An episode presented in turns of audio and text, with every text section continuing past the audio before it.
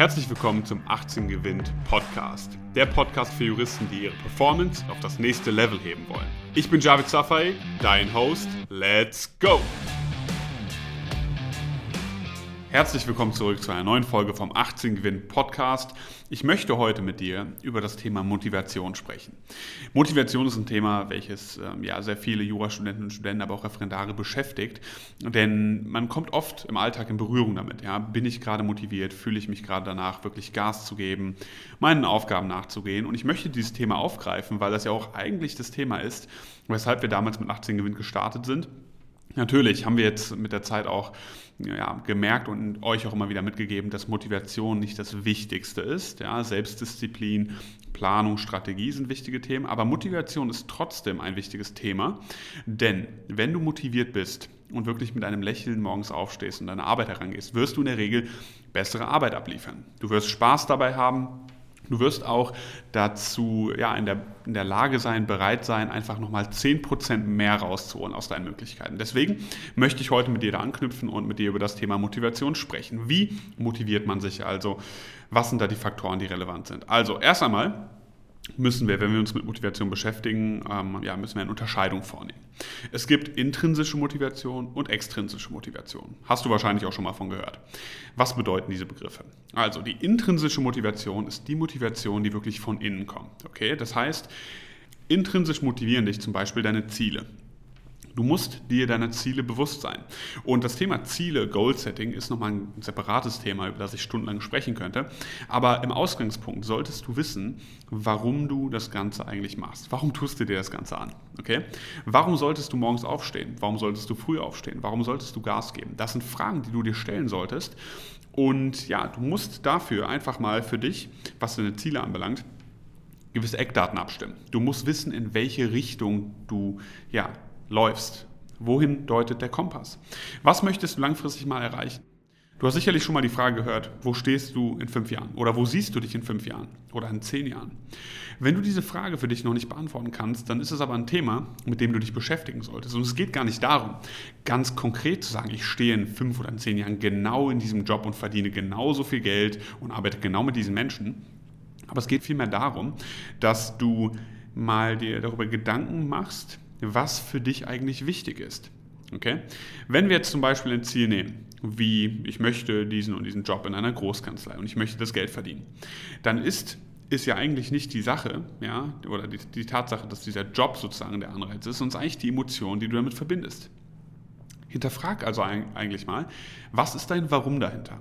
Warum möchtest du diesen Job? Wie möchtest du dich fühlen? Möchtest du dich besonders kompetent fühlen? Möchtest du den Respekt und Ansehen in deinem Umfeld bekommen?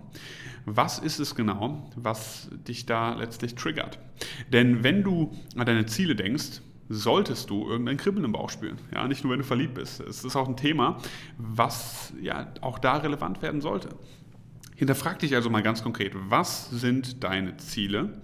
Steck gewisse Eckdaten ab. Okay? Wie soll mein späteres Leben aussehen? Wie möchte ich leben? Wie möchte ich arbeiten? Viel oder wenig?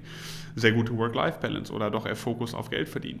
Es sind gewisse Fragen, die du dir stellen solltest, die das Ganze sozusagen, ja, zumindest mal abstecken, in welche Richtung es geht. Denn wenn das schon mal steht, wenn du weißt, in welche Richtung du läufst, wirst du den Purpose spüren. Du wirst spüren, warum du das Ganze machen musst.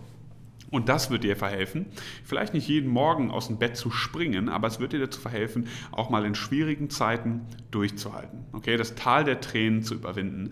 Sehr, sehr wichtig, denn wir wissen ja alle, im Studium ähm, oder generell auch in der juristischen Ausbildung, ähm, das ist ein langer Weg. Es ist ein harter Weg und da braucht man etwas, was einen antreibt. Und da braucht man etwas, woran man sich immer festhalten kann, auch wenn es mal nicht so gut läuft. So viel also zur intrinsischen Motivation. Kommen wir mal zur extrinsischen Motivation. Extrinsisch motiviert dich alles, was sozusagen um dich herum ist und was dieses Gefühl von Motivation bei dir auslöst. Und das können viele Faktoren sein. Du solltest dir eine Liste machen an Themen und an Faktoren, die dich motivieren und dich tagtäglich diesen aussetzen. Lass mich dir ein Beispiel von mir selbst bringen. Ähm, was mich zum Beispiel motiviert, sind gute Gespräche. Mich motivieren gute Gespräche über spannende Themen, für mich spannende Themen. Mich motivieren ähm, oder mich motiviert Sport. Ja, wenn ich Sport mache, fühle ich mich immer danach gut. Mich motiviert aber auch gute Musik. Und wenn ich weiß, dass diese Dinge mich motivieren, dann sollte ich dafür sorgen, dass ich mich verdammt nochmal jeden Tag genau diesen Faktoren immer und immer und immer wieder aussetze. Die Liste an Faktoren, die mich motivieren, ist lang.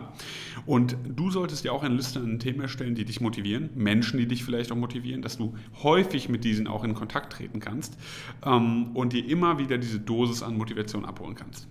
Wenn du also diese beiden Faktoren beachtest, intrinsische Motivation und extrinsische Motivation, dann wirst du, ähm, ja, wirst du dein Motivationslevel relativ konstant halten können.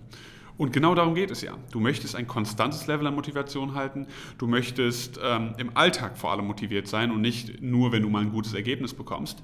Und dafür kannst du sorgen, indem du diese Faktoren ausspielst. Vielleicht eine Sache noch zuletzt. Eine Sache, die dich auch oder die meisten Menschen, meisten Studenten und Referendare motiviert, sind Erfolge. Wenn du weißt, dass Erfolge dich im Alltag motivieren, kleine Erfolge, dann solltest du auch diese einbauen. Du solltest auch dafür sorgen, dass kleine Erfolge eintreten ich hake etwas in einer Checkliste ab, ich komme rechtzeitig aus dem Bett morgens früh raus und so weiter und so fort. Also viele, viele Faktoren, die da reinspielen. Kommen wir jetzt mal zu der Kehrseite. Weg von der, von der Motivation, was motiviert mich, hin zu was demotiviert mich. Auch hier wieder sehr, sehr wichtig herauszufinden für dich, was dich eigentlich demotiviert. Du musst dir bewusst sein, was dich konkret im Alltag demotivieren kann, damit du mit diesen Faktoren effektiv und effizient umgehen kannst. Mach dir auch hier wieder eine Liste. Was sind Dinge, die du vermeiden solltest? Klassiker, verschlafen. Okay? Den Snooze-Button fünfmal drücken. Denn du stehst auf, du weißt, du hast eigentlich schon den Kampf gegen dich selbst verloren und dann startet der Tag schon super schlecht. Eigentlich, wenn man es mal rein rational betrachtet, ist eine halbe Stunde verschlafen eigentlich nur 30 Minuten weniger am Tag. Bei den meisten Menschen zieht sich dieser Misserfolg im Morgen aber durch den ganzen Tag durch. Man ist gestresst, man hängt dem Plan hinterher. Man hat sich selbst schon gesagt, ich habe es halt nicht drauf. Deswegen auch hier wieder zu beachten, was demotiviert mich und das aktiv in den Griff zu bekommen, extrem, extrem wichtig.